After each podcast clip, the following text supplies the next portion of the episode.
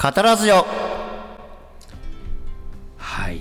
ということで医師と企画者の2人がゆるく語らうエセインテリジェントな実験型ラジオ番組「カタラジオ」の時間が今週もやってまいりました。やってまいりました。はい。どうですか？あべしゃりさん自己紹担当の介を忘れてますよ。べしゃり担当の山上です。はい。とゆる進行担当のミントでございます。はい。はい、今週もよろしくお願いしますいかがお過ごしでしたでしょうかミント君。あれなんか声がお互い良くなってないですか？何この透き通った声。なんか。しらじらしい。えなんか目の前になんかあるんだけどこれなんでしょうね？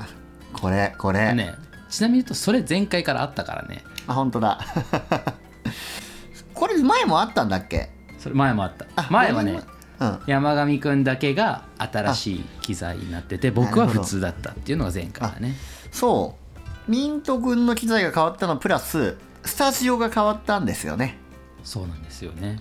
まず僕は何をしたかっていうと、うん。ちゃんとポッドキャスター向けのマイクを買った、買ったということなんですよね。なんていうマイクだっけ？えっとね手話っていうオーディオメーカーのはいはいはい。MV7 っていうやつはいでなんかねあの音楽ミュージシャンがレコーディングするすごい有名なマイクがあるんだけど、うんそれを、あのポッドキャスター用にちゃんとオーディオインターフェースとかなくても USB 直出していけるようにはいはいはいはいはい。こうチューニングし直したっていうのがこのマイクの特徴らしくってだからすごいねね。お手軽なんだよねはいはいはい。そうそう。しかもモモバイリティもいいんだよね。なんか持ち運びもすごいいいみたいな話してたよね。そうそうそうそう。そうなんですよ。あのいわゆるねあのもう前回聞いてくれてたあの方がいたら話したかなと思うんですけど、そのコンデンサーマイクとダイナミックマイクみたいなね、うんうん大きな分類があってコンデンサーが繊細な方なんだよね。そうだでダねイナミックが比較的骨太な方なんだけど私も2週間前に学びましたそうそうそう。そうそう今回買ったのはダイナミックマイクっていう方で、はいはい。持ち歩いても大丈夫だしであと前回ね山上くんが自慢してたオーディオインターフェースみたいなものがなくてもパソコンにつなげられちゃうっていう。うん、なんかミンティもねやたらこうコンデンサーマイクがいいみたいなこと言ってるのに自分ダイナミックマイク買うってこうなんか その騙された感。いやいやいやいやよりいいもの買ってくるっていう。いやいや、まあでもねね、うんいやまだ悩んでんだよねって言ったら山上くん、もう買ったわとか言っちゃうしさ。即断と即決の山上なので。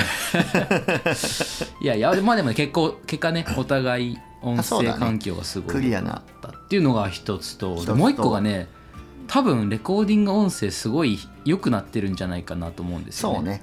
あのスタジオ Z、スタジオズームじゃなくなったよね。あ我々今スタスタディオレバサイドにいるわけね。レバサイドに。そうまあ、何言ってんだって話ですけどこれまでね あのあそもそもこのラジオだからあれですよね。僕が東京にいてで山上くんが石川県の金沢市にいると。いうことだからそもそも収録がねスタジオとかじゃできないんだよね。そうそうそうだからこれまでの、えー、と回は基本的に Zoom を使って喋りながら収録してたと。いうところなんだけど前回か。だから要はボリューム1前回だね。ですよね。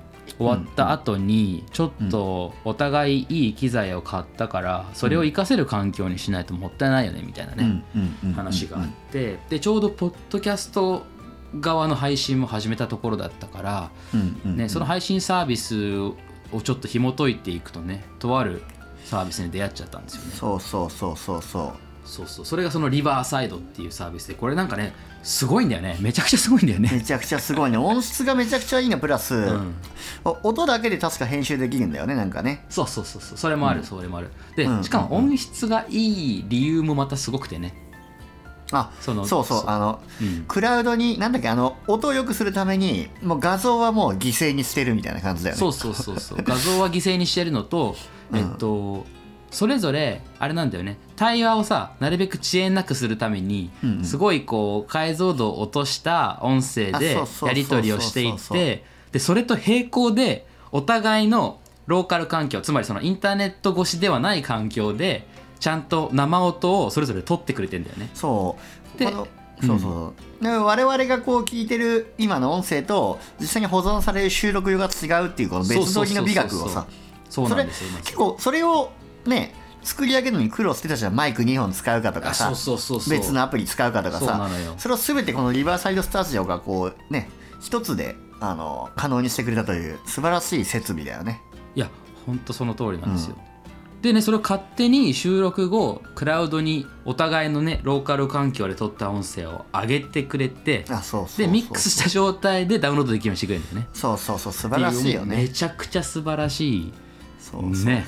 これはもう本当発明だなっていうラジオ革命だ、だねこれうね、ん、これもね。アンカーさんが出してるんだっけこれ。アンカーさんアンがカーさんが出してるわけじゃないんじゃない？じゃないんだっけ？アンカーさんからね送客されてきたけど。そうそうそう。っていうのでなんかね昔はそそれぞれねあなんだっけボイスメモとかさクイックタイムでお互いレコーディングしてそれをね、後で合わせようとか面倒くさいことやってたけど、それがもうね一本のデータに乗っかってくるわけですから。でも明らかにこうなんか我々も気持ちよく収録できるようになったよね。もうなんかいつまででも収録できるというかもう収録インフィニティというかねそういう状態になったよ。ねななんて言いました？今？収録？あ収録インフィニティィとか向けえあのもう全然話それるけど水風呂に サウナにまたサウナの話だけど、はい。サウナに長く入ってさ、うんすごくもう蒸されてうん。10分20分10分20分入って水風呂に入るとさうん。羽衣っていうのをまとうわけ。この体の前周りの水が熱されてうん。そう水風呂に永遠に入れる感覚があるんだけどそれをこう、はいはいはいあの我々はこう我々というか僕は水風呂インフィニティと呼んでるんだけど そういう、まあ、俺が呼んでるだけなんだけどあの完全にこうね同じ収録インフィニティこう整いながら収録できるという状態にはいはいはい。なってるわけでございますよ。あーうんあなるほどね。要はあれですあれですよね。ランナーズハイみたいなことですよあまさにそんな感じ。もアドレナリン出まくりみたいな。あの 永遠にいけるぜみたいなそうそうそう。いやそうなんだよね、そう気持ちいい環境にねそうそうそう。今我々いるわけですよね。これしかもこうクラウド上にこうあるんだよね。このリバーサイドってスタジオがあってそこにこうノックして入るようなイメージだよね。そうそうそうそうなのよ。それもまた面白いよね。ね面白いよね。そうそうそう。っていうのでねちょっとね盛り上がっちゃって実は今回さちゃんと実は今日この後ねあの、ラジオシーンからのコーナーでも話題にするけどちゃんと種の起源を読んでいこうぜっていうことになったんだけれども、まあ、それでねあのちゃんと読んでからさ始めないといけないからってことで、機材買ってリバーサイドも始めた勢いでね、あの前回実は番外編というのを撮っちゃったんですよね。そうそうそうそうそう。そうこれが実は YouTube には上げてなくて新しい環境で新しい機材で、でちょっと準備の作業を公開するっていうのでポッドキャストのみの配信で番外編をやってみましたというところなのでね。もしねまだ YouTube しか聞いたことないよって人がいたらぜひぜひ。チェック。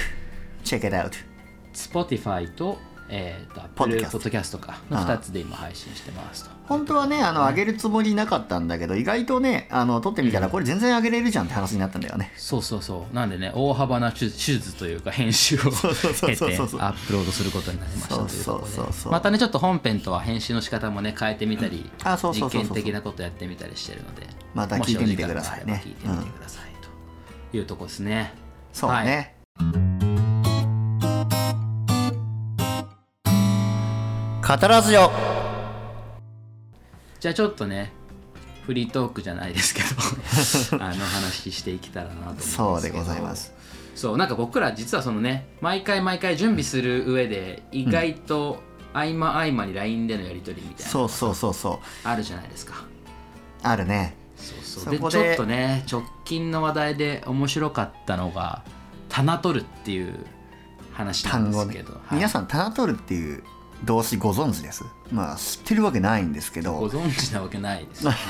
ないんですよまずそのタナトっていうのがまず何かというとうん。タナトなんちゃらっていう、まあ、タナトフォビアとかタナトフィリアとかタナトなんとかっていうそういう言葉が英単語いろいろあるんですけどタナトってのは死を人間の人間とか動物の死を表しているのがタナトっていう、あのーは窃盗語なんですけどまあそれを動詞化してタナトルまあまあそれだけ言うともうお前死ぬのかってなりそうだけどそうじゃないんだよね、うん。タナトルは。これどういうことなんですか？棚取るって。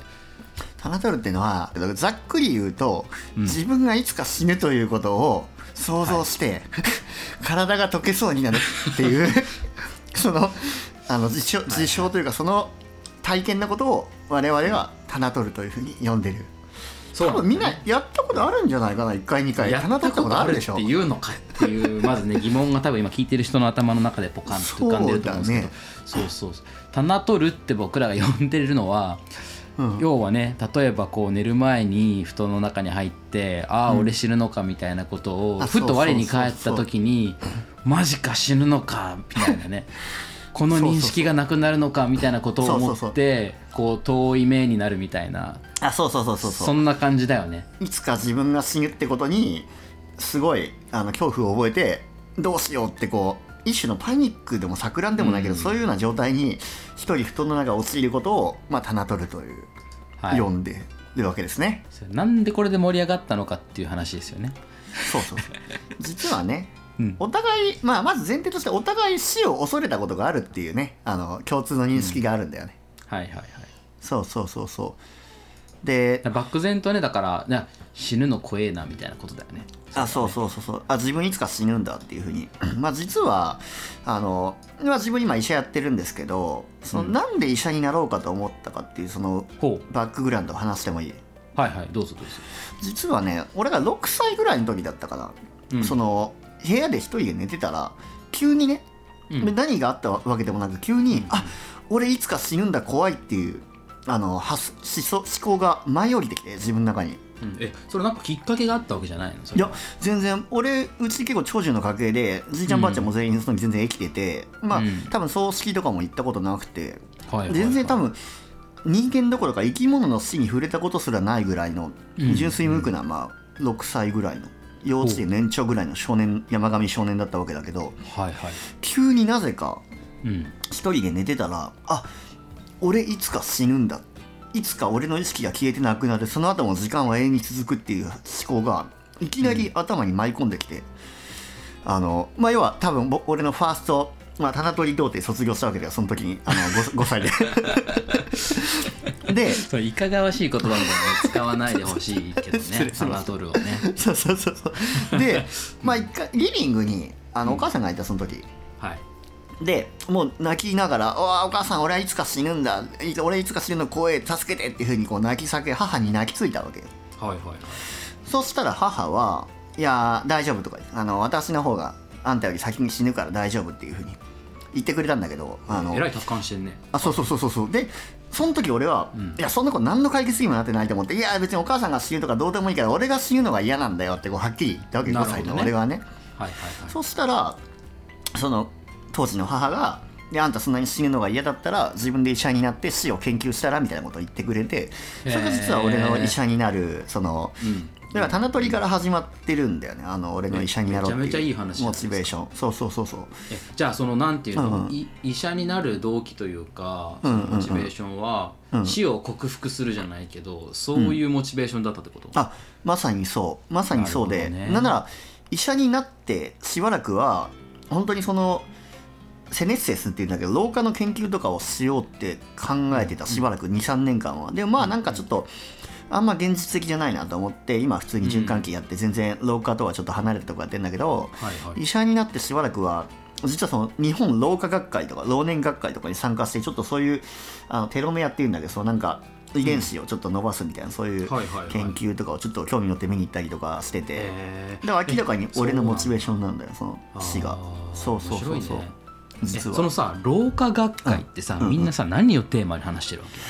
それもあの、うん。すごい自分の興味をその、なんていうの？満たしてくれる学会かと思ったら意外とその局所の老化目が老化するとか耳が老化するとかそういうところのあの臓器の老化を扱っててその自分の興味の死を克服しようなんてことをその大々的に発表する人全然いなくてあこれは違うなと思って、うん。まあ、違うなというかこの老化学会ってものがあっても結局死を克服するっていうのはできないのかなってむしろ思っちゃって。なるほどね。そうそうそうそう。うんうん。で発想の転換で、まあ、いつか死ぬならまあまあ名前を残したりこう論文残したりしようって発想で今はこうなんか精力的にこう執筆活動だったりこういう何かを残す方にちょっとモチベーションを昇華させて今やってるっていうはあ感じだ。はあはあそうなんだね。そうそうそうそうそそう。そうかそうか。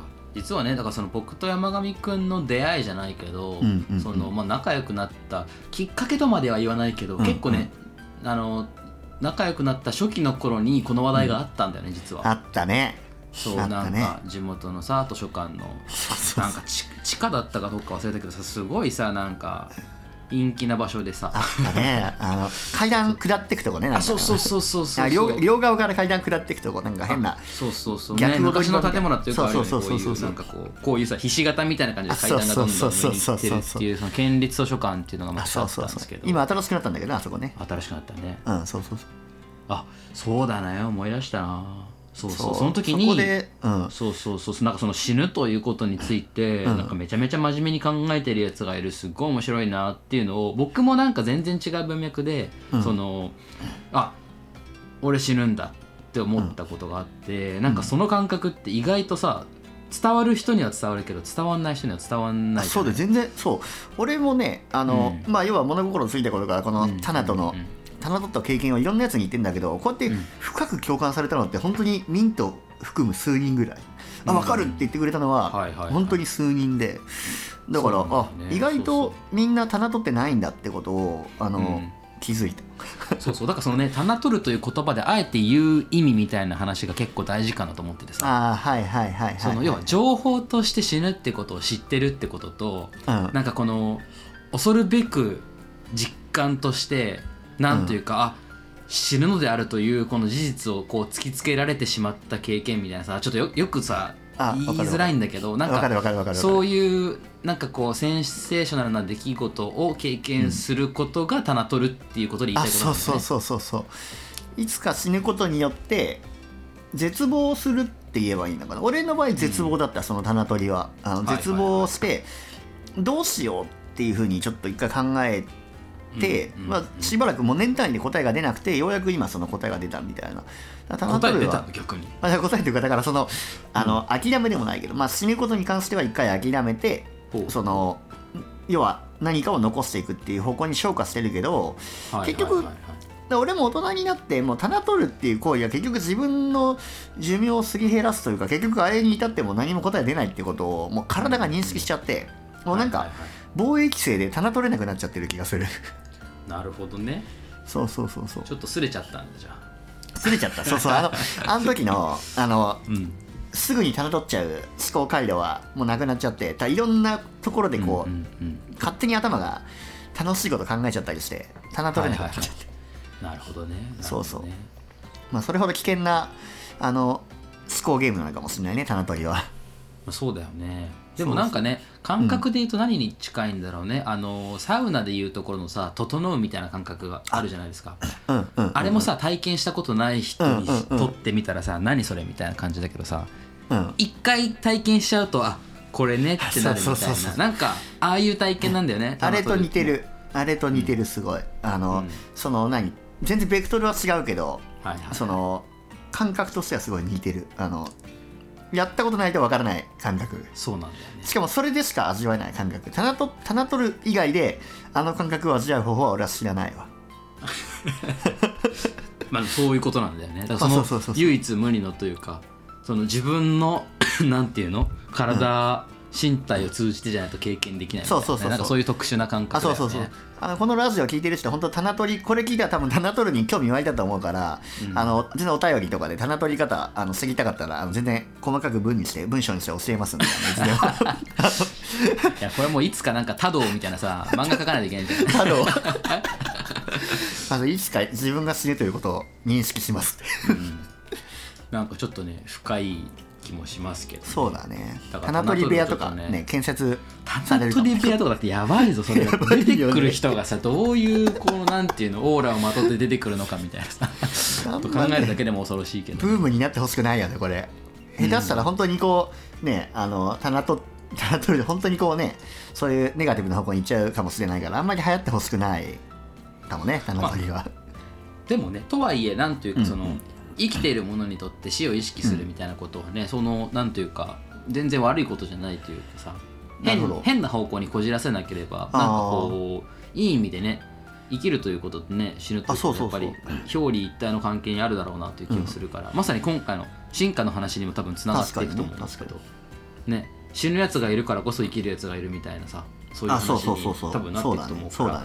そうそうそう。そのねなんか死について考えるっていう回もなんかもう今度ねもっと時間取ってやってみたいですやろうやろうやろう。これについてはね、やりましょうよ、そうそんなところで、まあ、ちょっとねそうタナトル流行らせていこうよと。そうタナトそうこのタナトリに関して話話し始めたら俺本当もうね止まらないからもうこの辺でタナトリでに止める気ないもんね。そうそうあとそう30分ぐらい話そうとしてるでしょ。全然いける。でまだ 話したいもんタナトリ全然その自分が本当にへこんでる時はタナ取れないとかさ自分に心余裕がある時の方がタナ取れるみたいなそういう違いだったりとかさいろいろねいろいろあるいろいろある本当に。この年を取って棚取りとこうどう向き合っていく向き合い方も変わったとかさいろいろ話せるんだけど、まあ棚取り博士。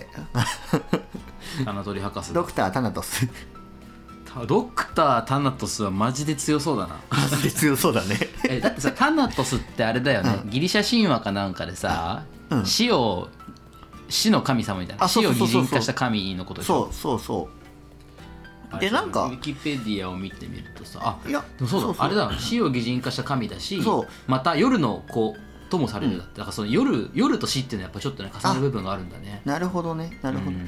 あなんかね昔あの高校の時のまあ実名出さないけど同級生がその朝の発表で朝の会議に出たけどタナトスについて発表したやつがいてはいはいはい。そのタナトスっていうのはその人間の誰しもが持っている死への欲求で例えば、うんうん。あのすごいあの俺が感じたのはあのアメリカのホースシューベントっていうあのキャニオンバレーだっけ忘れたけどすごいもう下 300m 断崖絶壁でうんそこに腰掛けることができるっていうグランドキャニオンあたりがすごいもはいはいはい。うとんでも観光地があるんだけどはいはいはい。そこに腰掛けた時にうん。吸いこ吸い込まれそうになるの。あの別に絶対吸い込まれたら死ぬんだけどでも、うん。おーってこうなんか崖に吸い込まれそうになる感覚があって、はい。それは人間の中のうん。タナトスが作用してるっていう話、なるほどね。そうそう。だからタナトスはそういう気持ちのことをタナトスというふうに呼ぶこともあるらしい、うんうんうん。うんそのなんかなんていうか純粋な自殺願望とかともまたちょっとね毛色が違う感じがするよね。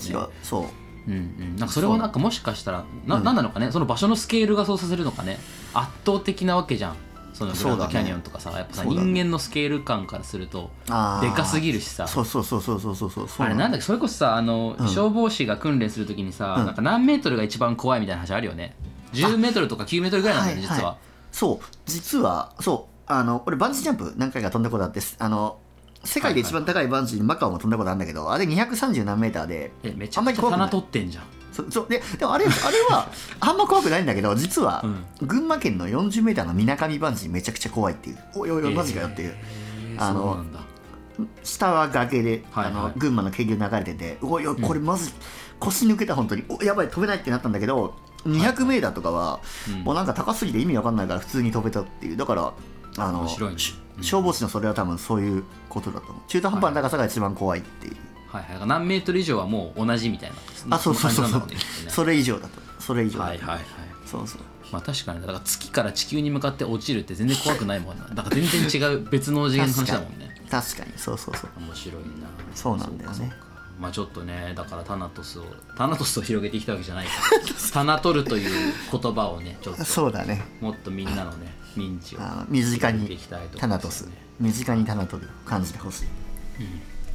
まあ、というところでそうね。盛り上がりましたけれどそう盛り上がりすぎちゃったね。まあちょっとこの話はまたね別でうん別の回でうんうんうん。ゆっくり時間を取ることにして。うんうん。せっかくね僕らも新刊を初めてですよねこんな。準備して臨むの。初めて。だって本買ったもんねちゃんとこのね。そうなんだよね。種の起源あのはい。用意してきましたよ、死の起源読みましたよ。ということでじゃあちょっと一旦ねコーナー入り口。OK コールいきましょうか。お願いします。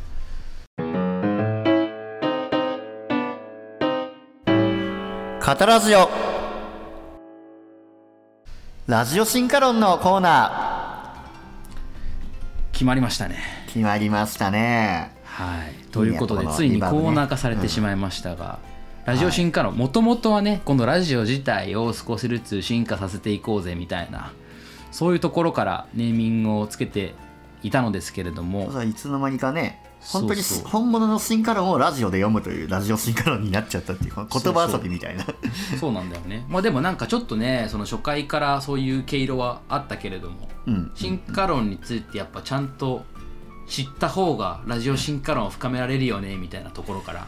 確かに初回からそういう会話あったよね、そうそうそう。あの、まあ、進化正面から進化のねそうそう叩くっていうね。うん。話題にするんだったらそれこそ原点である、ね、ダーウィンさんの種の起源を読むのマストじゃないっていう、確かに確かに。そういうことですよね。名乗るからにはね。進化論を名乗るからにはね。うんうん。さすが。うん。そうそう。そうっていう中でねあれなんだよね、なんか種の起源も少し読み始めてみたり、うん。他の本も読み始めてみたりするとね、うん。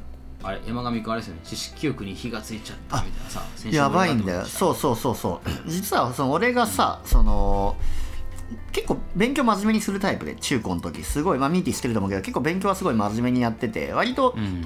知識力も幅広くあと高校生クイズ出たりとかしてたからもう全てのことそんなこともあったあそうそうそう。全てのことがうんうん。クイズにつながったりとか、はいあとその全てのことが受験勉強につながるかもしれないっていうモチベーションがあって。ほいほいほい。だからもうくまなくどんなこともすごい細かく調べて電子辞書もスーパージャンプしまくったりとかあらゆるものを調べて興味持ってしてたけど、うんうん実はもうなんか大学生になってからもうそういうのなくなっちゃってそあのまあ。医学の勉強はもちろんね仕事だししてたけどあんまりそのその瞬間楽しいみたいなことにこうなんか執着しちゃってあんまりこう知識を深めるとか、勉強するとかいう、まあ、何のためにするんだろうってそもそもなっちゃったからあんまり勉強するっていうその習慣がなくなっちゃったんだけど、うん。ラジオ始めてからあ、このしもちろん新カラーもそうだけどあここで知ったことこのラジオで還元できるじゃんみたいなそういう発想ができて、うんうんうん。もうこのラジオのおかげで人生が豊かになったというかそのそう知識力がはいはい。もうあの時あのかつての高校生時代みたいにこのラジオのために勉強しようって思える何かができたから、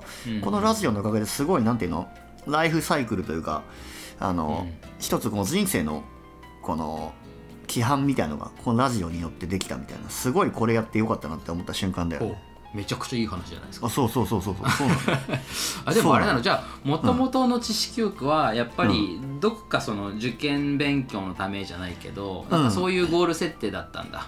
高校生の時とかは。もともとでもね、うすごい知的好奇心のある人間ではあったんだけどやっぱりでも、すごい何事には興味持つ人間ではあったんだけどやっぱり何かにつながるっていうことがやっぱ自分の中でうんうん継続的にまあその知識力というかいろいろ見た後にそこを深めるっていうアクションはやっぱりこう受験だったりとかクイズだったりとか何かがあるとやっぱりこうモチベーションになってたかなっていう。うんうんうんでやっぱこうなるほどね。モチベないとなかなか重い腰上げれないじゃんこう深く調べていくみたいな。間違いないよ。そうそうそうそう。ね。うんうん。でこのラジオのおかげで、まあ、いろんなことに対してちょっと重い腰を上げることがまたできるようになってる自分がいたから、はいはいあよかったって感じ。またただいまって感じ。だね。そうそうそうなんかねそのアウトプットの機会があるからこそ、なんかそのそこに向けてこれを入れられるぜみたいなあ。なんかそういう喜びがあるよね。そう。これ言ったら楽しいかもみたいなさ。あそうそうそうそうそう。なんかそういう感覚になるんだよね、うん。あの人前に出てる人とかさ社長とか経営者ってなかなか老けないとか年取っても、全然ボケないって言うけどさ、うんまあ、それはそういう感覚なんだろうなと思ってこれやってる限り俺は多分ずっと知識につついて常に貪欲であり続けるから若々しくでもないけどこう脳がずっとこう、うんあのアクティベートされた状態で過ごせるなと思った。なるほど。じゃあボケ防止にはポッボドキャストケ防止始めよそうそうそうそうそう。ボケ防止にはあとこうねあのカタラジオはやっぱこう名前の通り触媒ですから皆さんのボケ防止にこうカタラジオ うまいこと言ってるんだかどうなんだかちょっとわかんないですけどまあまあそうですね。そういうことですよね。そうですね。はい。ボケ防止の職場になっていこうあそうそうそうそう。はい、いうところ。だからねその知識欲に火がついたというそれだけが理由ではないけどうん。死の起源も当然読んでいきたいし終わったらね、また進化論以外の領域にも手を広げていけたらいいなみたいな話はねちらっとしてたりしてますね。なんか名前は知ってるけど難しくて重い腰上がんなかったみたいな本があるじゃんいっぱい、そういうのを読んでこうみたいな。なんだっけ、あのマルクスのあの資本論だっけ？はいはいはい。前回間違えたやつですよね。あそうそうそう。アダム・スミスじゃないんだよね。アダム・スミスは見えざる手なんだよね、そう。うん。資本論とかね。そうそうそうそう。そうそうそれ読んでこうって話になったよね。いやーいいですね。そう。それの初回がもう種の起源編だってこと。そういうことやね、そういうことですね。はい。オということで、まあ、早速早速って言ってももうだいぶ話しちゃいましたけど。もう30分の収録して今日ちなみに。30分。タナトス恐ろしいやタナトスね。タナトスのせいで。そうそう いうのは置いときまして、はいはいまずはねあのせっかくなので種の起源とは何ぞやというところから一旦ね入っていきたいなということで。今回ね、えっと、読んできた本が 2冊あるんだよね、うん。そうそう。一つがえっとまあそのなんていうの？総本山じゃなくてこういうのなんていうんだ？あげ原著原原著というかあのこれを読むべきというダーウィンの種の起源と。金字塔って言うんだまあ、金字塔？金字塔？か。まあいや分からん。なんか何か。そう。はい、ちょっと語彙が乏しくて申し訳ないんですが。勉強不足です。はい。種の起源ですね。うん。で種の起源って、えーっと意外とな難読書というとちょっとあれかもしれないけど読むの難しいよって言われてるからここに対するガイドとして、えーっと NHK のね「100分で名著」シリーズこれも有名ですよね。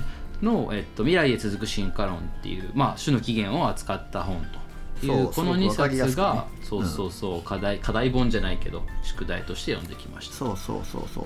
というところえミンティあの100分は全部読んだ？100分の方読んだ読んだ。これすごい分かりやすくない？というかねあのね分量の適切さが半端ない。あそうそうそうそうそう。なんかね適度にコンパクトで本当に100分100分もかかんなかったかもしれないけど、うん。本当にコンパクトにねその進化論とは何ぞやみたいなところをインプットできてすごいいい本だったね。頭に進化論流れ込んでくるよね。あそうそうそう。こういうことかって。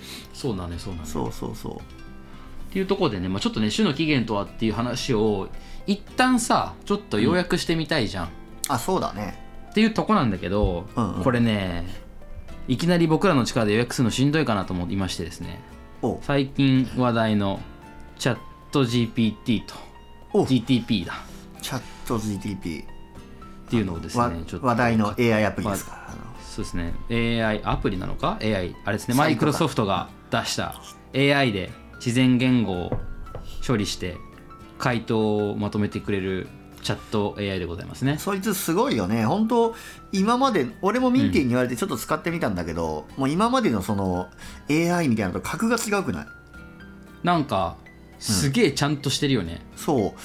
ちゃんとしてるししかもなんかその返答が正しいうん。のプラスなんかその会話相手になるぐらいのそうんうんうん。のなんていうのいろいろこうあの面白いウィットの聞いたことも言ってくれるじゃん。そうそうそうそうなんだよね。でしかもなんかさ結構すごいなと思ったのがさ、うんうん。その分量が結構必要十分だったりとかさ。そうそうそうそそう。うそれからなんかその知識の有効な範囲をなんかちゃんと限定した上で言ってくれたりとか、あそうなんだよね。そうそうこういうこれは例外としてあるかもねみたいなことをなんかちゃんと言ってくれたりするのがすげえなと思って。そうそうそう。そう例えばその自分のね範囲に関してちょっとこれチャット GPT ミンティにお聞いてちょっとどんなもんかと思って、心筋梗塞の治療法についてみたいなことをちょっと聞いてみたわけよ、はいはい。普段僕らがこの日々病院でやってるようなことだからどんな答え返ってくるのかなと思ってうん。心筋梗塞の治療法について聞いてきたら、いや本当に大体大体正解を求めてくれてこの急性期にカテーテルしますとか、うんうん。慢性期には心臓を守るお薬飲みますとかあってるんだけど最後にちゃんとあのただし心筋梗塞の治療法は個々の個々人の病状によって異なるため医師による個別のアセスメントが必要です。ちゃんと我々の僕の仕事を取らないでいてくれる優しさ。もあるしあとまあ実際そうなんだよ。あの医療っていうのなんかこのもちろん教科書通りではあるんだけどアートの部分もあって、エビデンスは募ってるけどエビデンスはあくまでこの N のデータで一番多いやつやってるだけでそうじゃない選択をあえてしなきゃいけない場面とかもあってさ、うん。だそのアートの側面に関してはもちろんこの残してくれてる。でも教科書的なことは全部言ってくれてるっていうすごい、はいはい。あのいい。だから逆にここでアートの部分まで言われたらちょっと意味わかんないけど逆にすごい適切な回答をしてくれてるなって思った、すごいいい。ほうほうほうう。んうんうん。というのがチャット GTP ですよと。あそうそうそうそう。でそこに対して、まあ、せっかくだからね。ダーウィンの種の起源要約してってちょっと突っ込んでみましたと。おうおうおう。いうのをちょっと簡単に読み上げてみましょうかね、うんうん。はい。お願いします。いきますよ。ダーウィンは種の起源と題した著書でえ種は自然選択によって形成されるということを提唱しました。と、で彼は生物が自己の適応能力を向上させるために遺伝子の異変が起こりで優れた適応能力を持つ個体が生き残ってそれらが繁殖していくことで新しい種が形成されると考えました。うん。でこれを、えー進化論として知られてますよというふうに予約してくれたわけですけれど、ああどうですか？100分で名著ないしは進化論種の起源の一部を読んでみたところとして、なんかちょっとまあさすがにこの分量でまとめるには無理があるなという感じだね正直。まあそうですな。そうだね。まあ、まあ言わんとしてることはわかるけどうんうんうん。まあ言わんとしてることはわかるけどちょっとさすがに足りないなというはいはいはい。感じだね。どう？それミンティそれ聞いてみてそのいやなんかさうん。一回読んだからうん。わかるけどうん。これ1回目で出てきたら困るかもって思ったあ困るよね。うん。だってちょっと手話自然選択によって形成されるって何？あっていうところがさそうそう。やっぱ引っかかるじゃんうん。最初は。なんかそこら辺なのかなって思った。でも GPT さんはもうだってもう自然選択とかですらさもう一生使って説明するような概念だからもうそう答えるしかないんだよね、多分ね、まあそうだね。そうだね、そうそうそうそう。っていうところも踏まえていくとですよ、うんうん今回僕らがこの種の起源をまあ読みました、うん。読んでいきますっていう、これをなんかどのスタンスで話すのかっていうのをなんかちょっと決めておけるといいのかもね。あつまりさ、はいはいその生物につはいて知ってる人のスタンスでいくのか、そうじゃなくてっていう話なのかでいくと、なんかどこら辺狙っていきます？ここはだってでもあれじゃない？さすがにもうこれはもう老若男女もうん。全て門戸を開いたラジオだからまあ本当にうんな生物に関する知識も全然ない方でも楽しんでいただけるような解説をしたいなと俺は思ってるけどね。そうだよね。でだし、えっと、もっと言うと僕ら自身も別に生物学を、えー専攻したわけでもなければ、そこのプロフェッショナルでもないという前提だからだね。一旦ね確からしそうな、えー現状ないしは解説本に当たりながら、うんうんうん。えー素人なりに「えー種の起源」という本を読み下してみたらこんなことなんじゃないかっていうなんかそういう。発見というかね気づきをこう得られるといいのかなっていうのが僕らのスタンスなのかな。我々の解釈我々なりの解釈を皆様に還元すると、まあ、我々うんうん。も初心者ですよという。別に種の起源の専門家生物学の専門家が読んでるわけじゃないですよということは確かにあの前提として共有しておきたいよね。そうそうそう。そうなんだよね。っていうところでさお行くとなんかさ進化論ないしは種の起源ってさなんか実はすごい誤解されてきたみたいな噂があるじゃない、ああるあるある。あの弱肉強食をすごいね弱肉強食とかそのなんで差別主義みたいのをうんうんうん助長してるんじゃないかっていうふうに言う人が言ってるみたいね。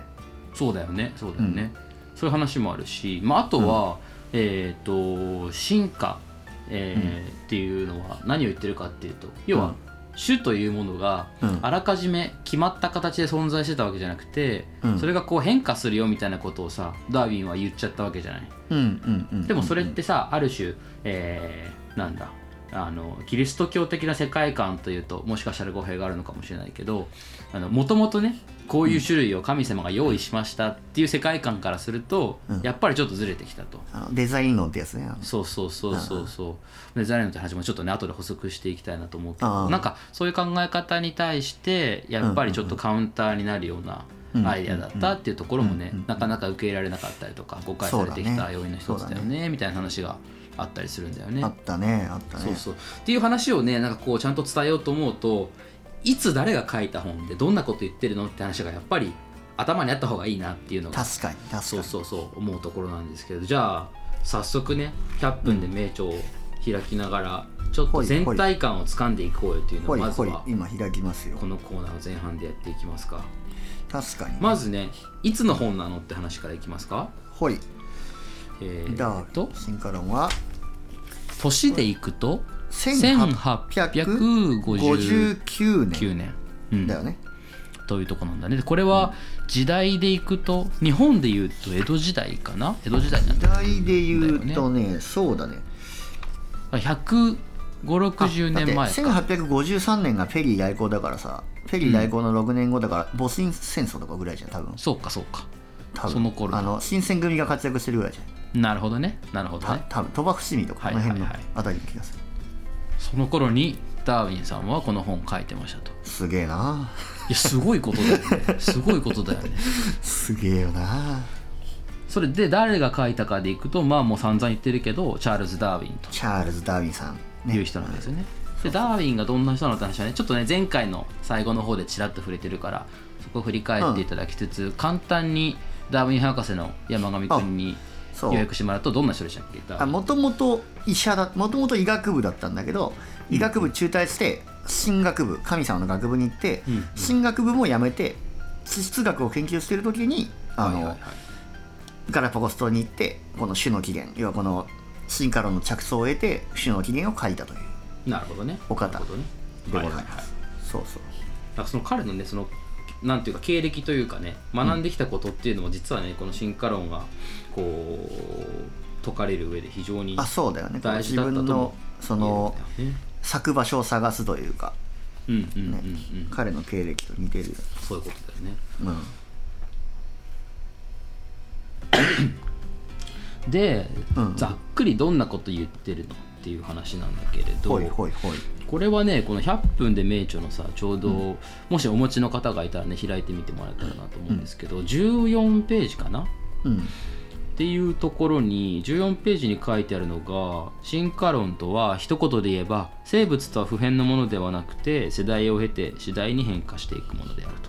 いう考え方のことですよっていう非常に控えめかつ簡潔に書いてるんだけどもうこれに尽きるんじゃないかなと思うんほうほう。です。あれ14ページかな？これあもしかしてミンティ本で見てそうかそうか。これあれな Kindle で読んでる人はまた Kindle だから。ページ数の概念が違うのかな。そうそうそうそう、うん。なんか章立てでいくとね14ページもそう目次なんだよ。そうそう。そうかそうか。えっとね、うん。えー Kindle の人のためにも案内しておくと、うん。未来へ続く進化論の、えー第1章、第一章死とは何かっていうのがあって、そこの本当に冒頭に、死とは？えー人間が生き延びるための学問博物学っていうセクションああがりまして。るあるある。はい。あるね。そのね2パラグラフ目かなに書いてあるのがここのコメンあトだね。ブックスの17ページだ。うんうん。ブックスの17ページです進化論という言葉はの、なるほどね。はい、うん。っていうところなんだよね。これ結構面白くて、ううんんとなんか実は進化って概念自体は古くから、古くからというほどでもないかもしれないけどまああったんだよね。まあなんか思いついてる似たようなこと思いついてる人はいたんだけどってことだよね、うんうんうん。そうそうそう。そう。なんだけどその中で結構コアだったのはうん。もともとさっきもちらっと触れたけどもともとね種というものが用意されてたわけじゃなくて徐々に変化を繰り返しながら、えーいろんな種に広がっていったっていうことなんだよね。そうそうそうそうそう、う。んうんうん。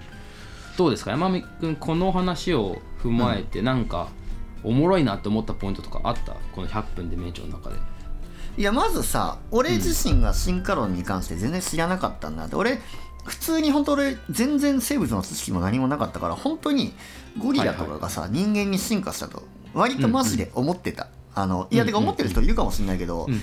あのゴリラとか猿が人間に進化したわけじゃないし今いるゴリラは何百年何億年になっても人間にはならないんだよ。そこを俺は知らなくて、はいはいはいはい。そうそう。実はその今の環境にいる生物って全員進化の末端最終形態樹形図でいうと一番下のそのレイヤーにいるようなあの、生物たちが我々人間もゾウリムシもまあゴリラも鳥もみんな進化の最終形態にいたわけでそれ上まで辿っていくと、うんあの全部別の種なんだよね。うんうん。ゴリラにはゴリラの起源がいるし猿には猿の起源がいるし人には人の起源がいるから別にゴリラが人間になったわけじゃないっていう。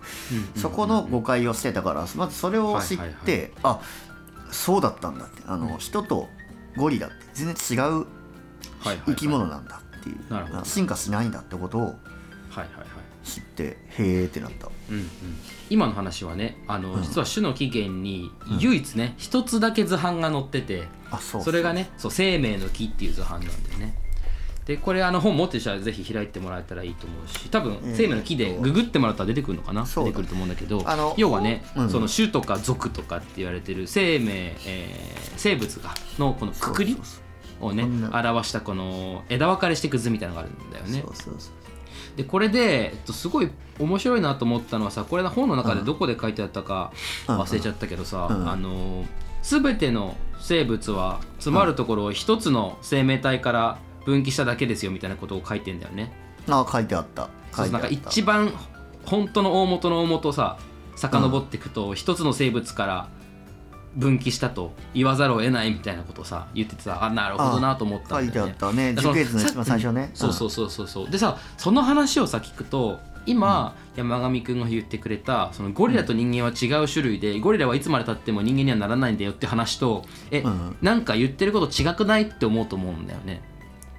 なんかさ今今言ってる2つの話がさ、共存するっていうことをなんか正しく理解することがなんか一番最初のステップなんじゃないかなって僕は思ってて。そうそうそう。つまりあのダーウィンは何を言いたかったかっていうとさ、うんうんうん。なんか生物っていうものは、えー生物バージョンゼロみたいなすごいさ原始的な生物から始まって、でそれが徐々にさいろんな環境にさこうさらされながらどんどんさ、いろんな性質を帯びていって、うんうん。でその性質の帯びていった結果複数の種類に分かれてる分かれていくよってことを言ってんだよね。あそうそうそうそそう。うそうそう。でそれをある時間断面、例えば2023年でもいいし、もう1億年前でもいいけど、うん。そのタイミングで切った時にうん。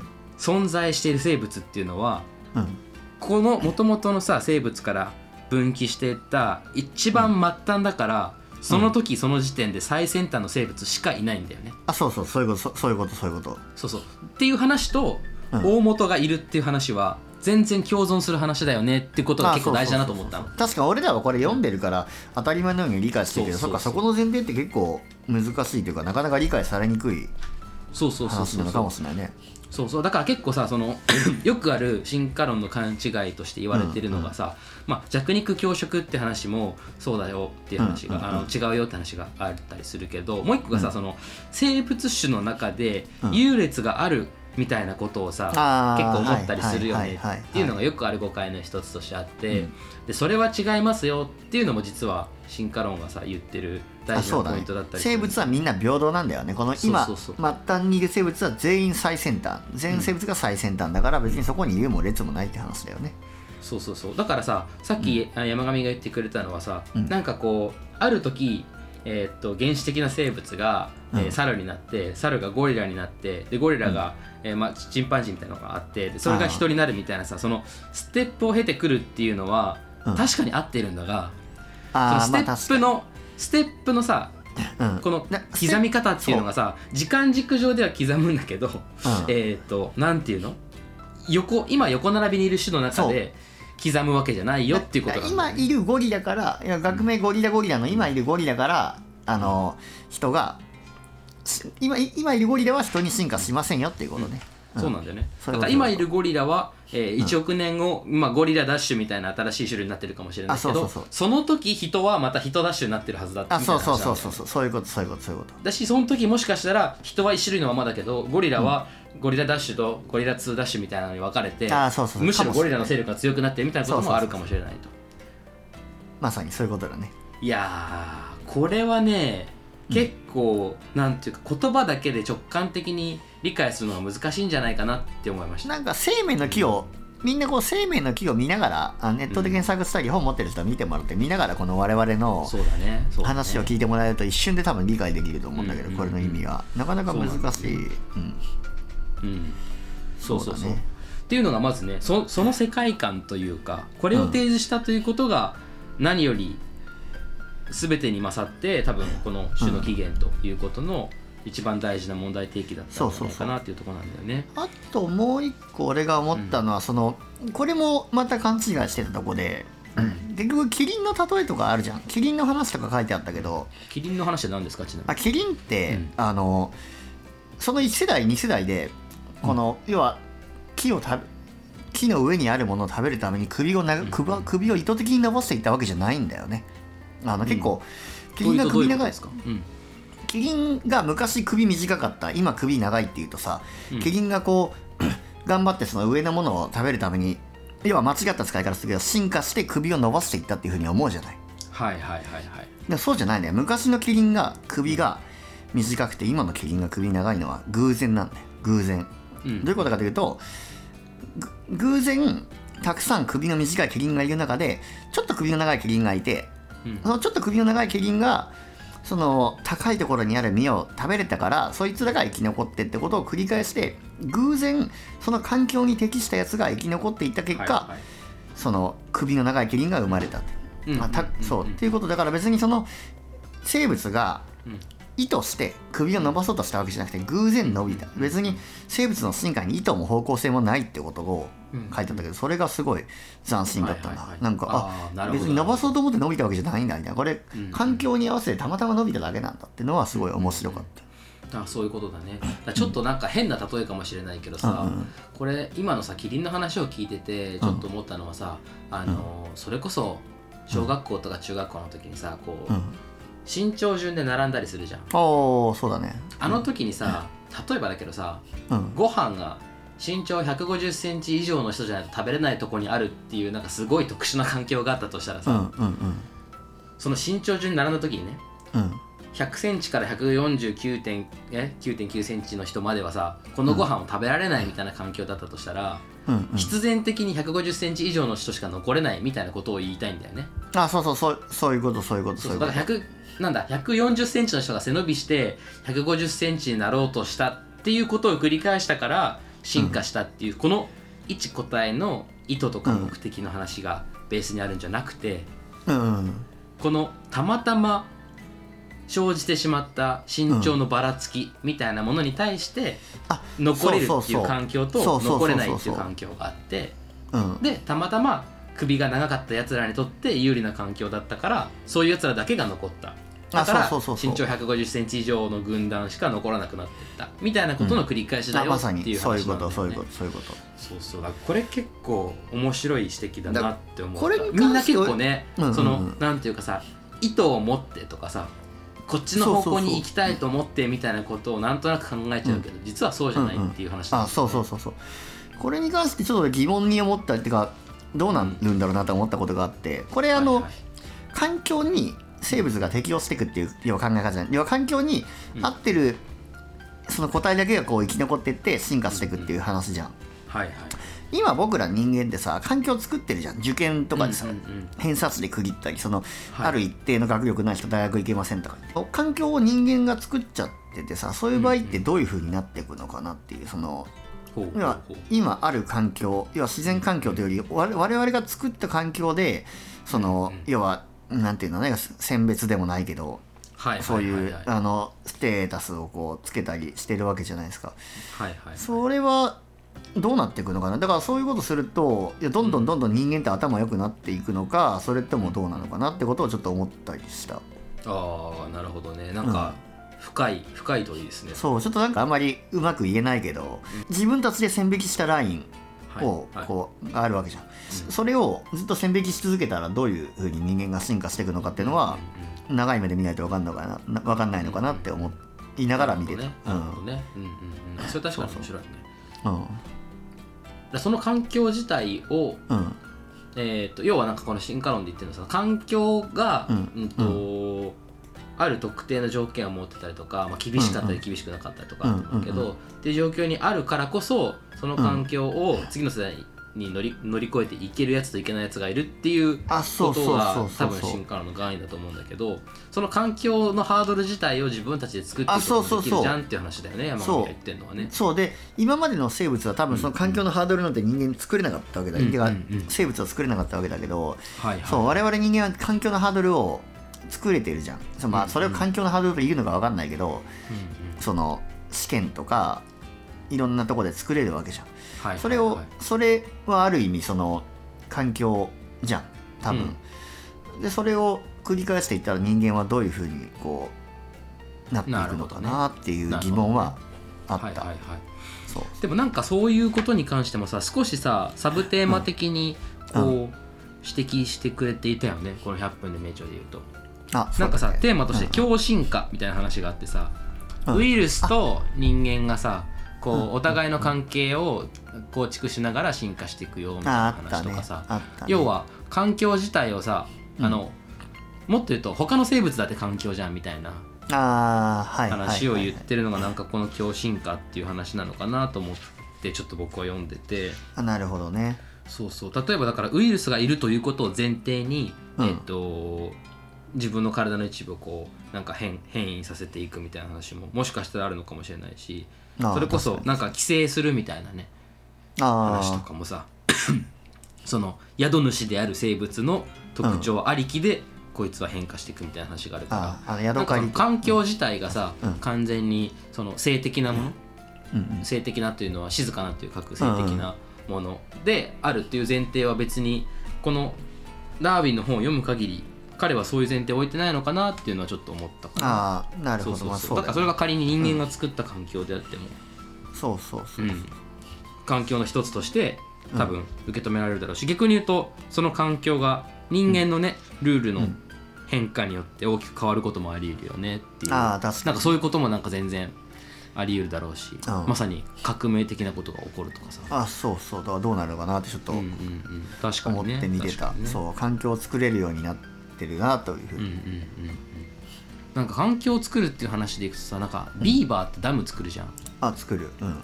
なんかあの話もそのビーバーという種類自体がうん。ダムを作るという文化を持っていてそれを前提にビーバーっていう生物側の進化もなんかこう進んでいくよねみたいな話をなんかどっかで読んだ記憶えでも何そのダムを作れるやつが生き残れる環境ってどんな環境なの？激ダ流ムを作れるやつが生き残れるかどうかっていう話よりはダムを作ることによって、うん。えっと、なんか身を守ったりとかせちょっと僕だビーバーの生態をそんな知らないんでなんかあんま言えないんだけど、ダムを作るよっていうことによって多分何かしらある環境の中には優位に立ったわあけ種がいい環境に要は共同作業できるとかまあなんかそういろいろ。そうそうそうなるほど、ね、でそうすると、うんうん。ダムが作られて、ダムの中で生活できるという、うん。まあ、要は共通のナレッジ共通の知識みたいなものを、まあ、彼ら文化としてまずも持てるようになりました、あはいはいはい。その中で、えっと、ダムがあることを前提に、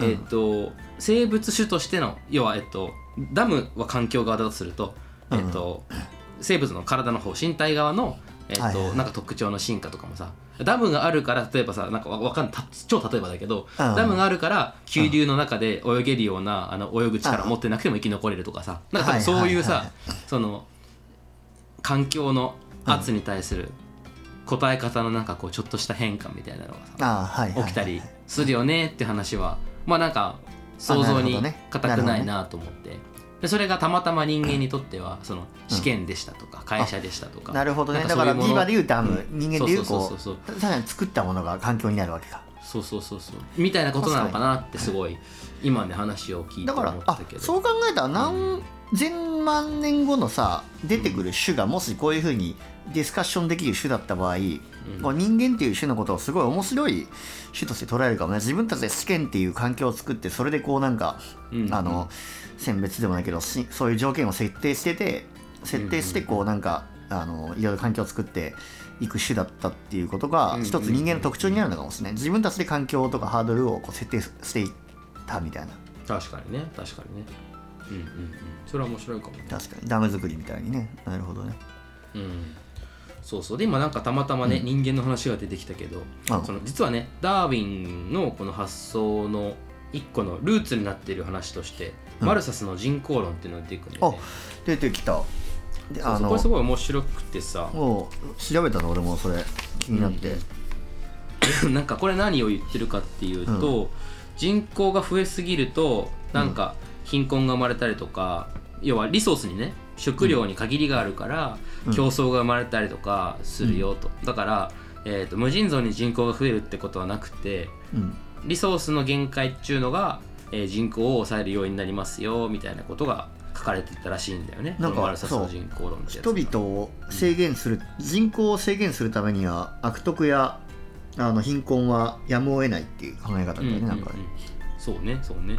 でそれをなんかまあどう見るかって話だけどここの捉え方が結構、うん。なんていうの弱肉強食と紙一重だなと思いながら読んでいたけどこれはダーウィンのその言ってる話の中でいくと競争というのが生物の各個体感において起こるということは大事だよねってことを、まあ、ダーウィンに気づかせるきっかけになったという話だよねっていうふうにこの本では書かれていてだからこそあれなんだよね、その競争した中で、うん。えーまあ、あるさっきのハードルの話も多分あったじゃん。試験みたいなハードルもあったけど、うん。なんかそういうものを超えられた側が、えー残ることができてそうじゃない方が残ることはできないみたいなそういうあの自然選択淘汰されていくっていうプロセスが進化の中に発生する一個の要因があそうだね。あのまさに人口に対してリソースが足りないっていう状況だよね、っていうのをあのこの進化論では指摘してるなということが2個目の2個目？何個言ったかもう分かんなくなっちゃって面白いポイントだったなと。なんか、ね。競争に関する考え方の訂正もあったよね、競争はそのライオンとシマウマのかけっこじゃなくて同じ種同士でこう生き残りをかけてこう争うことを競争と呼ぶっていう、そのあそうそうそうそうそう、うん。それも面白かったよね。ね。あそこのくだりなんて書いてあったっけな。だからそのライオンが 例えば、トムソンガゼルを、うん。えー食べるということはライオンとガゼルという種の間の競争なんじゃなくて、うん。よりガゼルを食べやすいやつとよりガゼルを食べにくいやつとの間の競争っていう話とそれからよりライオンから逃げられやすいガゼルと逃げられにくいガゼルっていう、うん。とこの競争が起きてるよ同じ種の中での競争が起きてるだけで、うんうん。他種は別に関係ない。それは環境なんだよねそれ多分、うんうん。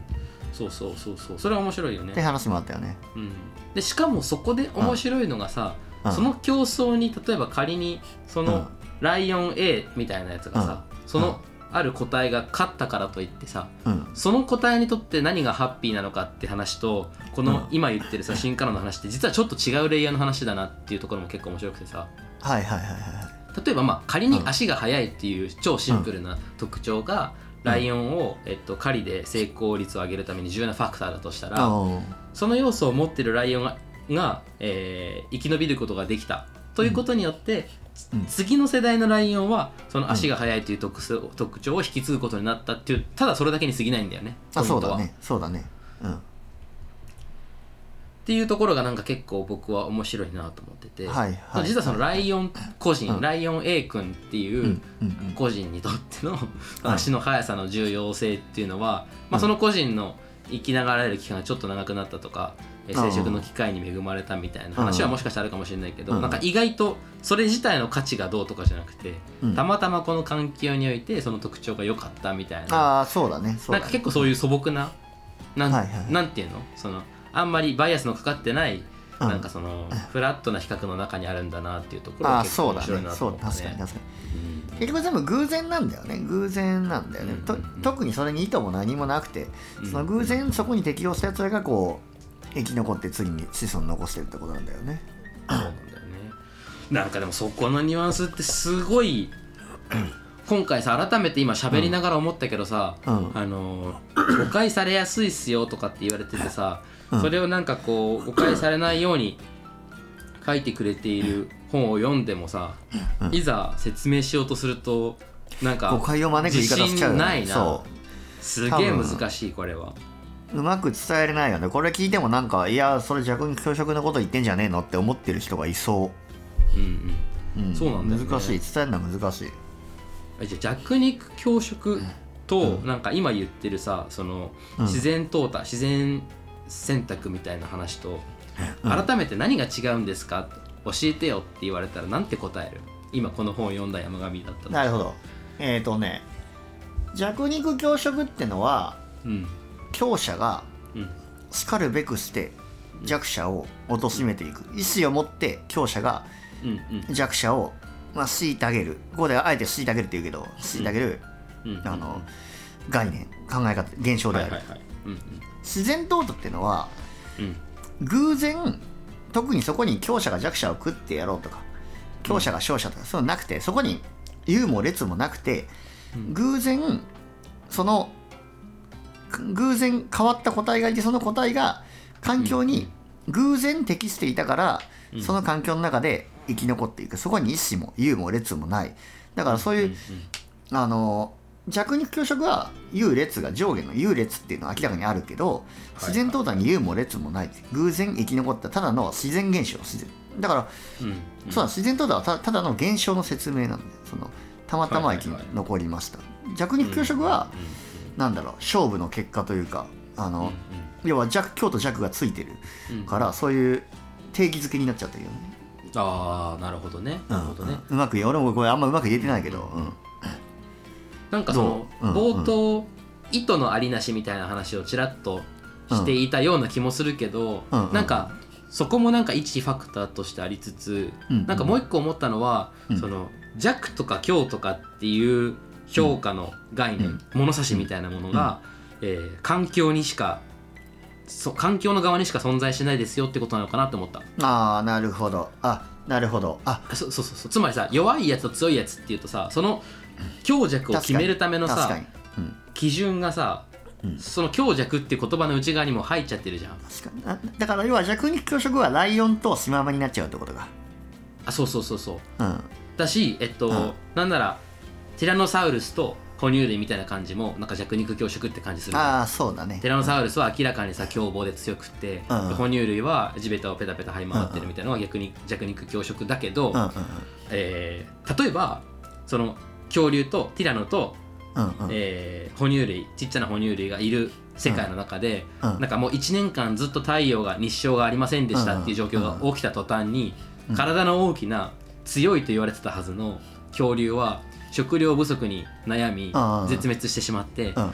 で細々と寒さの中でも耐えながら少ない食料で生き延びることができた、うんうんえー哺乳類は、うん。えー耐えることなく生き延びることができたみたいなのは、うんうんうんそのいわゆる見かけ上の強弱とは違う何かでさ環境における適応能力というかさ、はいはいはいはい。その環境を生き延びることができるかどうかみたいなところになんかすごくはいはい軸足があるんだなっていうんそんな気づきがちょっとあるかもね。すごいうまいこと今言える気がするけど間違ってたらあれだけど、うん。ライオンとシマウマのかまた話で言うと弱肉強食において、うんうん。まあ、シマウマ目線で見ると弱肉強食においてそのライオンはシマウマにとって敵だけどうん。捕食者敵だけどうん。自然淘汰におけるうん。シマウマ目線のライオンは環境ですから環境になる。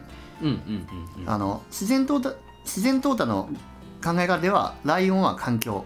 はい。で弱肉強食弱肉強食の考え方ではライオンは敵になるっていうそ,、はいはい。そういうことじゃない。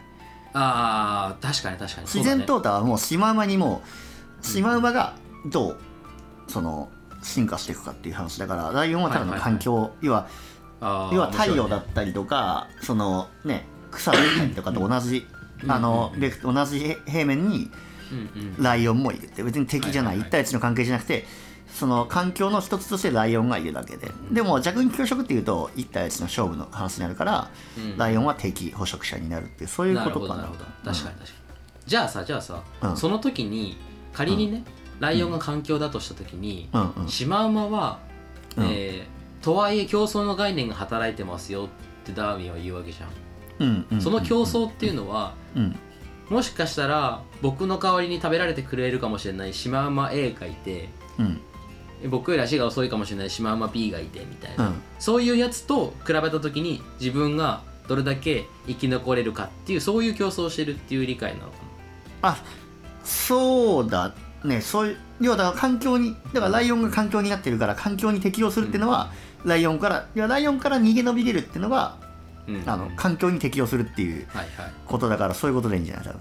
そうかそうか。だからよりより他のシマウマよりもライオンから逃げられやすいあシマウそうそうそうそう。マが子孫を残す可能性があそうそうそう。それが高いよっていう自然淘汰ことなんだよね。でも結局現象だけ見ればライオンがシマウマ食ってるから、うん。弱肉強食と勘違いされやすいっていうことなんだね、うんうんうんうん現象だけにほどね。焦点当てれば今日が弱食ってるように見えるから。でも、はいシマウマ目線で見ると自然淘汰が起きてるっていうことなんだね、なるほどね。なるほど我々の中ではすごい今整った気がしたけどどうなんだろうねリスナーの方々。うんつい分か分かってくれてるから。どうだろうね。これはちょっと フィードバックを待ちたいところですが。そうだね。これ読んでほしいね100分で名著本当だねね。確かに確かに。そうだよね。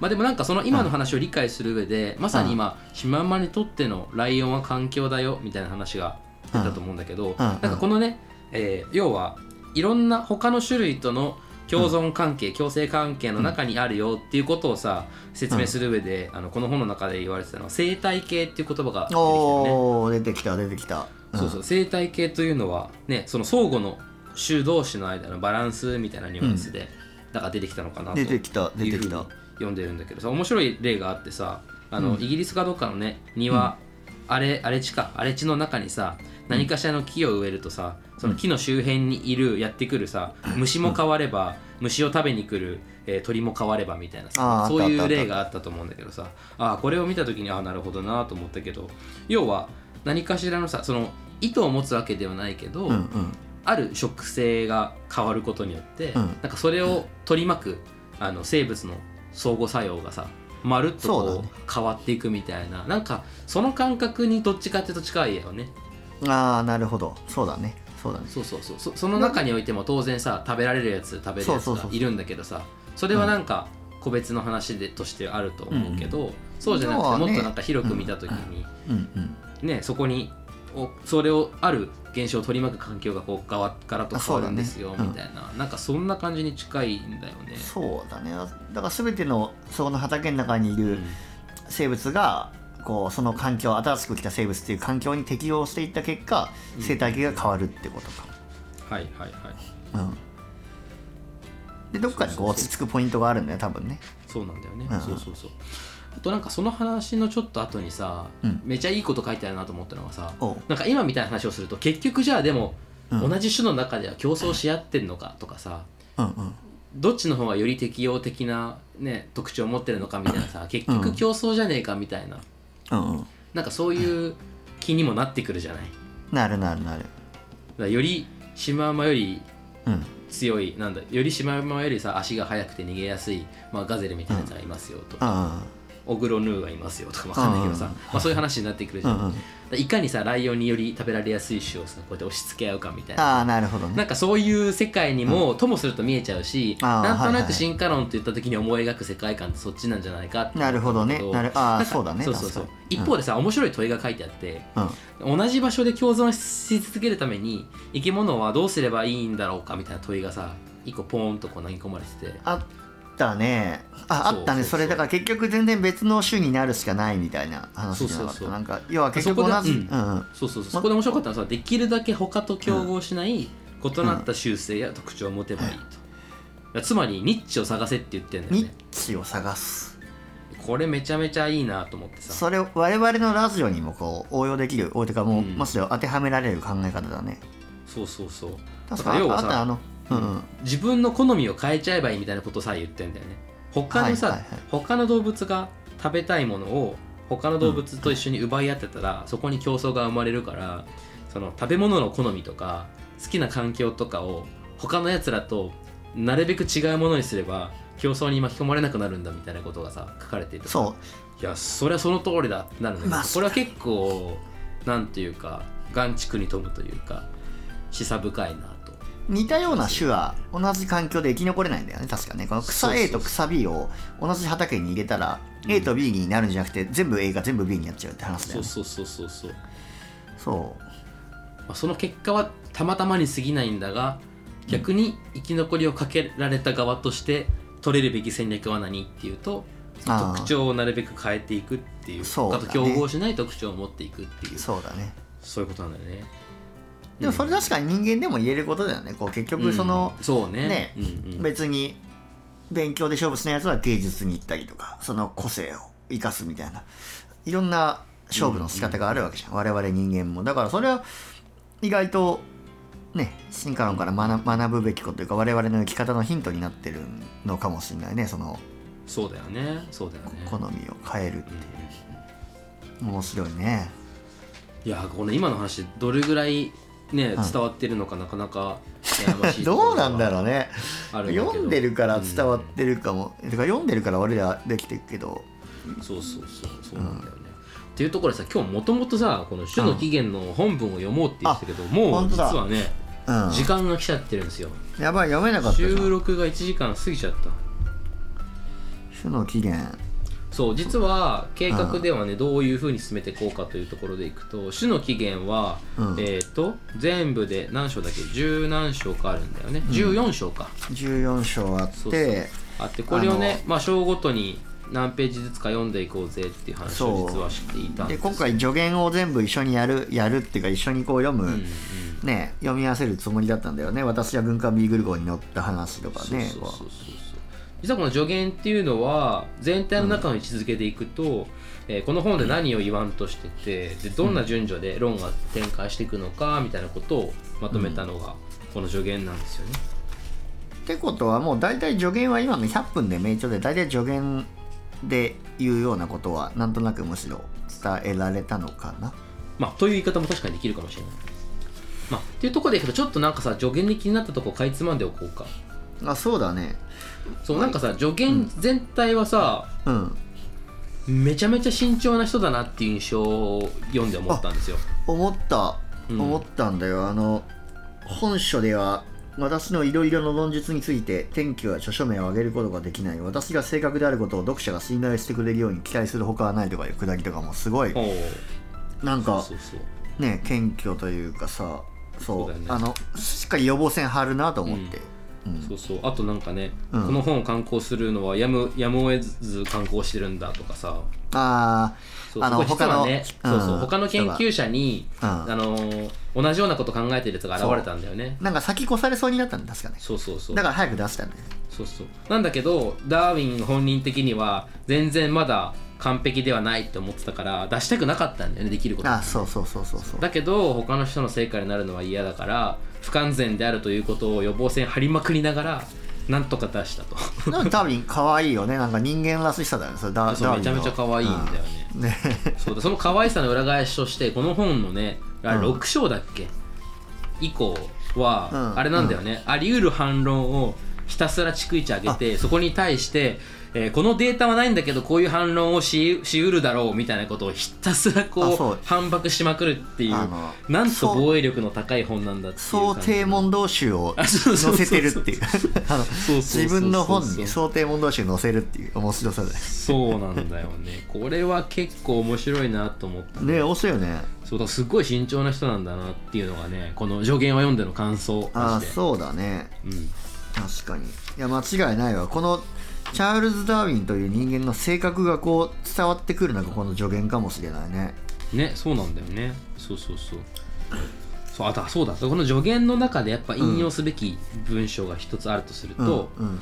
えっ、とちょうどね今読んでるのが岩波文庫版の首都圏の女王なんだけど、うん。このね P13 だね、うん真ん中に種の起源という問題についてちょっと書いたパラグラフがあって。あもしかしてさてのとこもしかしてそうそうそう。あ俺も同じとこに線引いてる。あ本当、うん。ここねちょっとちょやや長いんだけどせっかくなので引用すると種の起源という問題であるが、えー生物の相互の類似や発生学的関係や、えー地理的分布が地質学的変遷、その他、えーその他いろいろの事実を検討した博物学者がここが大事。種はどれも皆個々に創造されたものではなくて変種と同様に他の種に由来するものだという結論に到達するであろうと。ここがねやっぱすごい大事だなと思いました。でこれはうんうん。あれなんだよね。多分案にさっきちらっと話に上がった、あの系統樹じゃなくてさ、進化の木だっけ、うん生命の木か。うん。もともと一つの種からこう分化していろんな種類に広がっていったんですよ。っていうここの話をさ、うん。言ってんだろうなって思いながらなるほど、うん、読んだんだよねいや俺はむしろここまあそれも思ったけど、なんでこんなに強気でこれ言えるのかなと思ってこの十分に予想できるんだと思ってここの時点で十分に予想できてるんだすげえなって思ってむしろ線引いた。ああそういうことか。他はすげえ保守的でそうビビってんのになんでここだけ言い切ってるんだだって俺ここにこのツッコミにこう強気ですねって書いてあるもん。強気ですね。白いね。面白いねはいはいはいはい。そうそう。なんでこんなだからよっぽどこうここに関してはうん。このねダーウィンさんが言いたいことというかあの助言のコアなんだよなと思った。はいはいはい。あそうだよね。うんそうだよね。ここに対する自信半端ないもんね。そうそうそうそうそうそうそう。うんうんうんうん。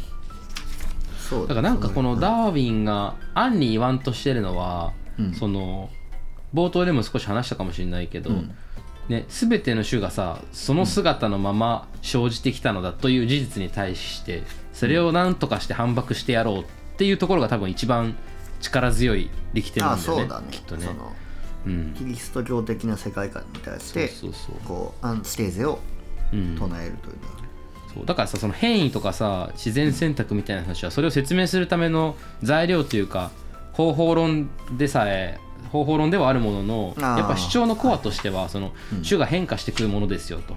でその変化していくことによって生まれるその種と種の境界線とかって実は結構曖昧でうん。その間は結構グラデーショナルにつながってるんですよみたいななんかそういうメッセージをねやっぱり全体を通じて感じるかな。うん確かにね。うん。確かにね。どうですか？なんか他気になるとこありました？他でも細かいとこだね。あとは何かどこだろうねうん。このなんだっけこの私14ページの最後、まあ、俺結構ダーウィンチャールズ・ダーウィンマニアだからこのダーウィンの性格に関してすごいいろいろ書いちゃってるんだけど。はいはいはい。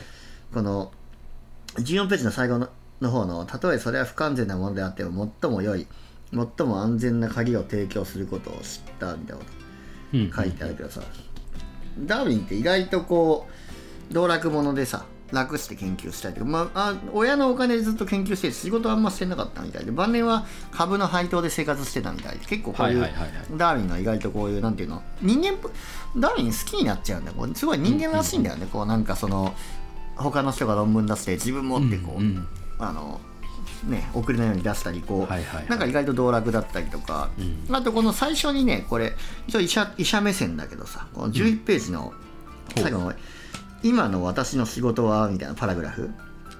はいはいはいはい。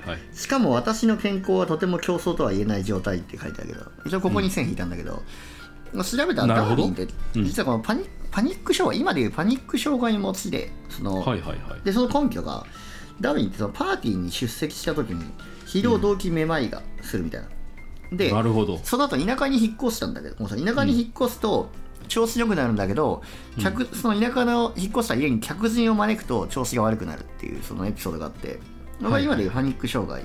なるほどでねパニック障害って治療されないとずっと慢性的に治療されないと最終的にはその、パニック発作というより慢性のこう全身倦怠感みたいになっちゃってそれも現れてるからダーウィンは一応そういう状態だこの私の健康はとても競争とは言えない状態っていうのはもうパニックというよりはもうパニック障害の慢性期の全身だるいみたいなうん。症状だったのかなみたいなことをちょっと見ながら。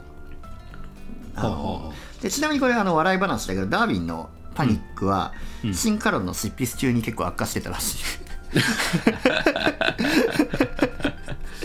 えそれはどういうこと？でだから多分結構ストレスだったりがパニックの契機になる。これ多分ねその要はその他の学者に負けじと多分ほら急いで出したんだと思うけど。はいはいこのシンカロンの執筆はこの彼にとって結構ストレスだったらしい。なるほどっていうっていうそういうメタ的な視点だけど。はあはあはああのでもなんかもしかしたらねそのうん。わかんないけどちょっとした完璧主義的な思考もなんか感じ取れる気もするからあさそうだねその不完全な状態で出さなければいけないということに対する葛藤はすごくあったんだなるほど。ねなるほどなるほど、そうだね。確かに。っていう、その医学的な見地からはそうなるほどね。面白いですね。その見方はなかった。なそうそうそうそういうことをその見方は思っちゃなかっったたその、うん。どういう状その競争とは言えないけどどういう状態だったのかなと思って。なるほど、でもなんかこれさ結構面白いのはさあの、でじゃあどう話進めていくかみたいな話もさ15ページ以降に書かれてるんだよね、ああ書いてあるね、でここの話でやっぱ入り口として面白いのはさ第1章は飼育栽培科の変異に当てるよって書いてあって、うん、書いてある。ここがねやっぱねダーウィンのその小心者というかさなところが現れてるなって思ってすごい人間らしくていいなと思うんですけど、これ何かっていうとさ、うん。要はさあのめちゃくちゃ大げさなロジックをさぶち上げようとしてるわけじゃん、うん。その中で飼育栽培科ってつまりさ例えばさ、えー、じゃがいもの品種改良ですとかさはい。トマトの品種改良ですとかそういう話題をさまずピックアップするよって言ってんだよね、これは観察できる変異について語りますぜっていうそういう宣言なわけじゃないですかああなるほどね。なんかそのあたりがさやっぱりさこうちゃんとファクトを積み上げて隙のないようにそのこの論を作りたいなっていうそのなんかそのダーウィンのさなんていうか人となりというかなんかその人間らしいところが出てるんじゃないだろうかと。あいうのはすごい感じるよね。営業でいうあれフットインザドアテクニックってやつだよね。足を最初に入れてからこう全身入れるみたいなそういうちょっと、はいはいはい。あの小さい要求飲ませてからでかい要求飲ますみたいなそういうテクニックだよこれ多分。なるほど。要求を飲まされてるわけではないだろうが。確かに、そうね。まあしそういう慎重な性格だったそうそう。でもなんかねこのロジックというかさこの順序をさ見るにつけて思うのは、うん。あのーちらっと前どっかで話したかもしれないですけど、えっとあれねあのー相対性理論。アインシュタインの。うん。相対性理論って最初特殊相対性理論っていうある特定の条件下で起きる現象についてまず証明をした上でその汎用化として一般相対性理論っていうふうにえー広げた広げたっていうなんかあ。そのステップがあるよって話をすごいにわかながらに聞きかじったことがありまして。なるほど。なんかそういうその論の進め方というかさ似てるね。そのあたりのテクニックというかはやっぱりその一流のあのサイエンティストならではなのかなというそういうなすごいなんか素人っぽい感想を。これは機能法なのかでもその要は機能法なんじゃない？結局そのうん。要は最初の k イコール1には実数でやってその後は N にこう拡大していくっていうのはこれ機能法的なことやってるってことなんだよね。はいはいはい。あそうだね。そうだね。観察できるものから始めてうん。そこから、えー構築されたなんだ、えー式だったりを一般化するっていうそういうプロセスなんだね。うん。えでもダーウィンは結局最終的には演疫的なことやったんだよ。ね？違ったっけ？なんか。あだからあれじゃないの、うん。ダーウィンはさ結局さ観察できない事実がいっぱいあるからさ、本当は論出したくなかったわけじゃん、だけどそれをするためにさあその機能的に集めた知見を演疫的にこう再編集しないとそのはいはい。獲得できてないファクトまで説明できないよなるほど。っていうなんかそこの悩みがあったんじゃない、しかも結構その機能法的世界観だったから、まずこの機能をやった後に最後こう自分がこうでかいあれで演疫的にやってこうん。う皆さんに納得してもらったっていうことなのかね。ね。このだって助言の締めくくりとかだってもうん。うねどんだけ守るんだって感じだけどさ自然選択をさぶち上げてるけどさ、自然選択さえも変化の主要な方法ではあるものの別に唯一のものではないよってもう言ってんだよね、ね確信しちゃってるよそれを。そうそうそうそう。だからもうハハウの一つでしかないよって言ってんだよね。ああ本当だね。この辺りとかもなんかすごく守ってるというか。助言で何本予防線張ったか数えてみるのも面白かったかもね。めっちゃ張ってんじゃんみたいな。いや本当ですよ。どんだけビビるねんダーウィンみたいな。まあっていうのがねこの死の起源の入り口なわけですけれども。どう面ですか？白いねあのまあチャールズチャールズ・ダーウィンの性格見え隠れの助言だったね、なんかね。そうだね。そうだね。あの自己紹介みたいな感じだったね、だから実はあれだよね。何を言わんとしてるかもしかしたらさまった本でもある程度わかるけどうん。その行間じゃないけどさこのダーウィンがちょいちょい入れてくるこの表現とかニュアンスを味わうというのも なんか一つ面白いところなのかあの本じゃだってこのダーウィンの身だってあの100分で命中読んでダーウィンが慎重な性格だったのってことは全く伝わってこないわけじゃん。いやそうですよ。でこれ助言読んだだけでダーウィンさんどんな人か分かったからやっぱこれ進めていくの結構面白いかもね。うん、そうだね。逆に言うとねその100分にすることによって削られた部分はこういうとこなんだよね。いやそうだね。そうだね。なるほでもこれ面白い。すごい。どいや面白いですね。面白いですね。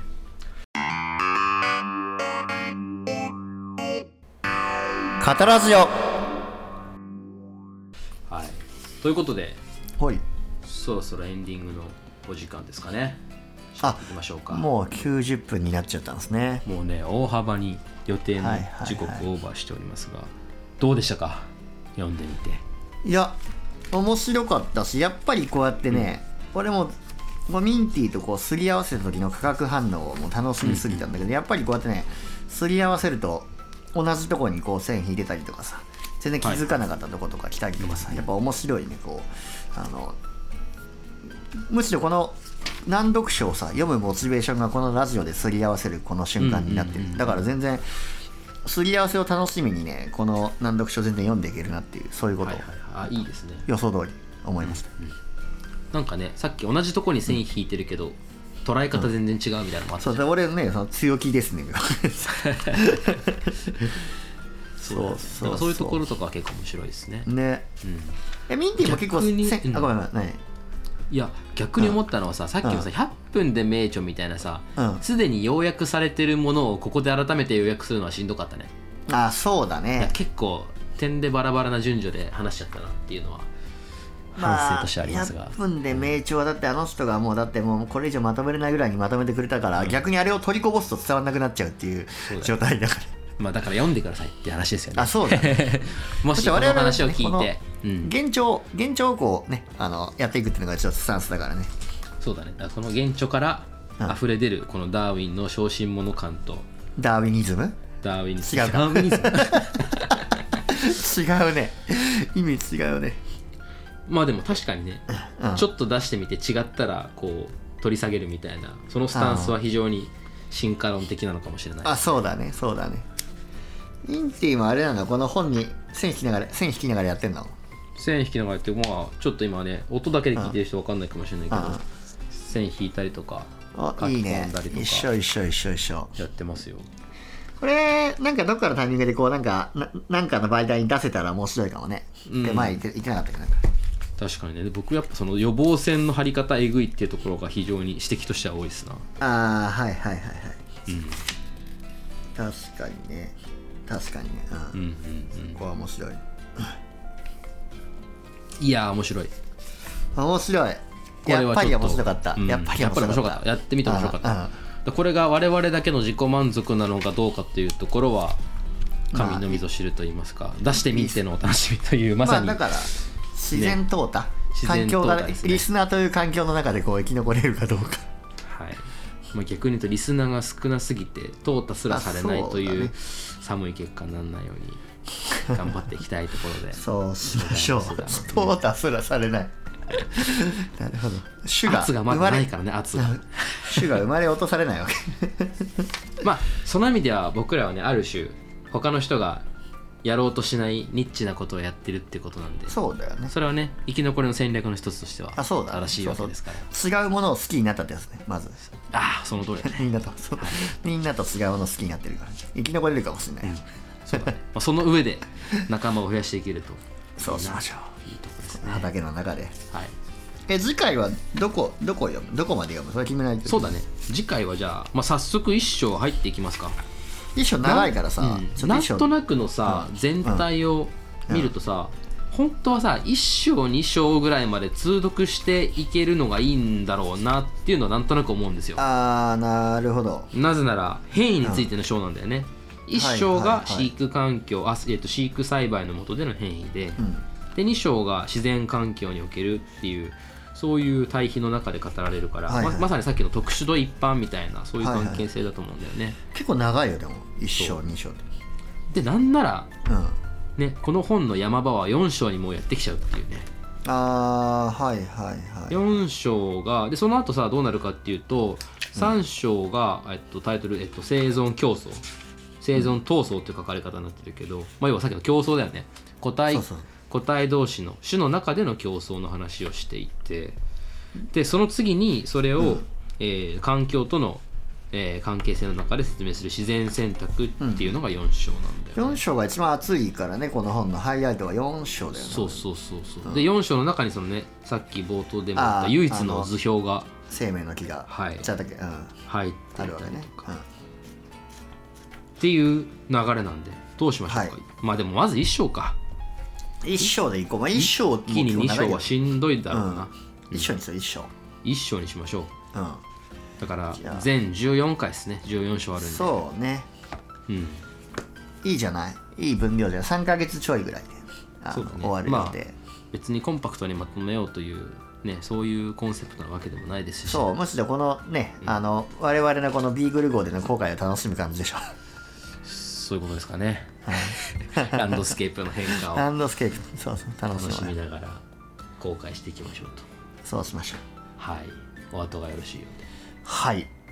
では。今週は以上ということで。また来週お楽しみに。ありがとうございました。ありがとうございました。またおやすみなさい